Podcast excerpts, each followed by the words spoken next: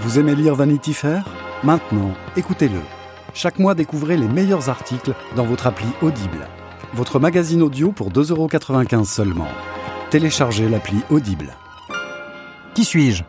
Un podcast à jouer. L'Amérique est en guerre. Dans l'usine Radio Plane de Los Angeles, des centaines d'ouvriers et d'ouvrières fabriquent des équipements pour l'US Air Force qui combat partout sur la planète en cette année 1944. La chair à canon laborieuse et pauvre grouille en rang serré sur les chaînes de pliage des parachutes. Au milieu des centaines de salopettes en jeans, informe, uniforme, une gamine de 17 ans détonne. Norma.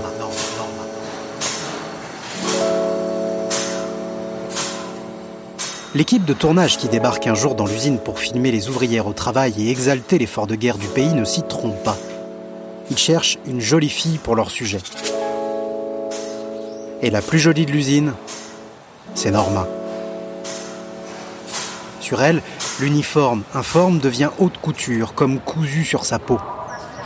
Elle s'attire les regards jaloux des femmes et salace des hommes. Norma la bègue, adolescente quasi analphabète, se révèle diablement douée quand il s'agit de prendre la pause. Il est impossible qu'elle reste à l'usine. Poussée par le photographe qui l'a repérée, elle se lance dans une carrière de mannequin. Elle divorce de son premier mari et signe son premier contrat en ne pensant qu'à une seule chose, se faire une place à Hollywood. Sur les hauteurs de Los Angeles, dans le quartier huppé de Holmby Hills, Joe Shank, fringant septuagénaire, organise tous les samedis soirs une soirée courue par tout ce qu'Hollywood compte d'hommes puissants. Patron de studio, producteur, agent, réalisateur, scénariste, tous se retrouvent dans une superbe villa californienne pour boire du gin, jouer aux cartes, fumer des cigares et mettre la main sur la quantité de midinettes, starlettes et autres escort girls qui rêvent de se faire une place au soleil en séduisant les gros bonnets de l'industrie cinématographique.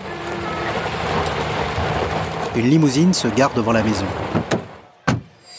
Norma en sort et il est déjà loin le temps où elle pliait des parachutes à l'usine. Outrageusement sexy pour l'époque, nous sommes en 1949, elle est une habituée des lieux et de ses usages. Féline, sensuelle à souhait, Norma se glisse rapidement jusqu'aux côtés de Joe Shank, le patron. Elle est sa fille, entendez, son escorte. Elle lui remplit son verre, vide son cendrier. Norma c'est ce qu'elle veut et c'est ce qu'elle fait.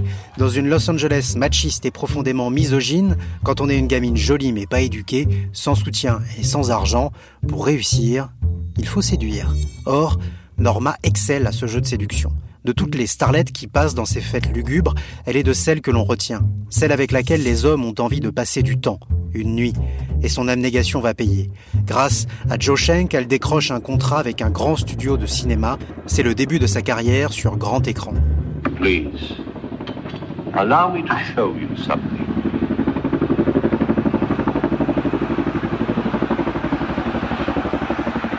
Ils sont 13 000 à attendre Norma. 13 000 soldats de l'armée américaine en rang serré dans le froid de l'hiver coréen. Au loin, se fait entendre le ronronnement d'un hélicoptère de combat qui se rapproche. Le corps à moitié dans le vide, retenu par quatre soldats qui lui tiennent les jambes, Norma est tout sourire. Plus l'hélicoptère tourne au-dessus de la foule, plus les militaires réchauffés saluent Norma, qui les invective, leur envoie des baisers à distance et leur hurle son amour. Une fois posée au sol, elle monte sur une immense scène. À sa gauche, un piano, à sa droite, un micro. Tout autour, les montagnes gelées de la Corée et en face d'elle, la jeunesse virile, violente et puritaine de l'Amérique des années 50 qui la dévore des yeux. Norma, lascive, drôle puis sérieuse, fouette la part d'humanité frustrée de ces gamins devenus tueurs. Elle est maintenant une étoile que même la bêtise de la guerre ne peut faire pâlir. 1956. Dans quelques heures, Norma va se marier pour la troisième fois.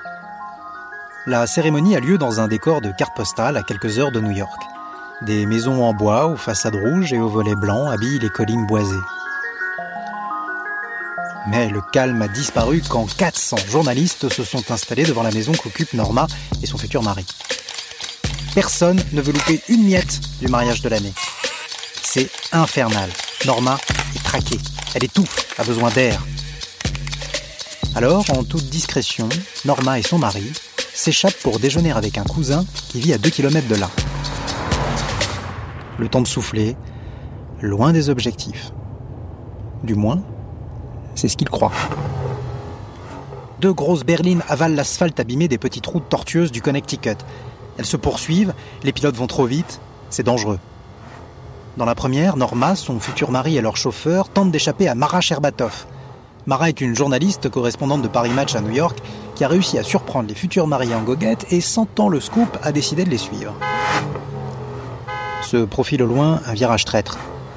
Les gens du coin le savent bien, ici il faut freiner.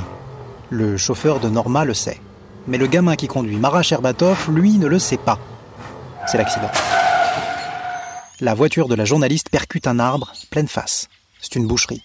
À deux kilomètres à la ronde, tout le monde a entendu le choc. La journaliste de Paris Match mourra quelques heures plus tard. Et à peu près au même moment, sonnée mais déterminée, entre tristesse et bonheur, Norma, la star de cinéma, se marie avec Arthur, le génial écrivain. Elle est une icône du cinéma et de l'Amérique. Alors, qui est Norma?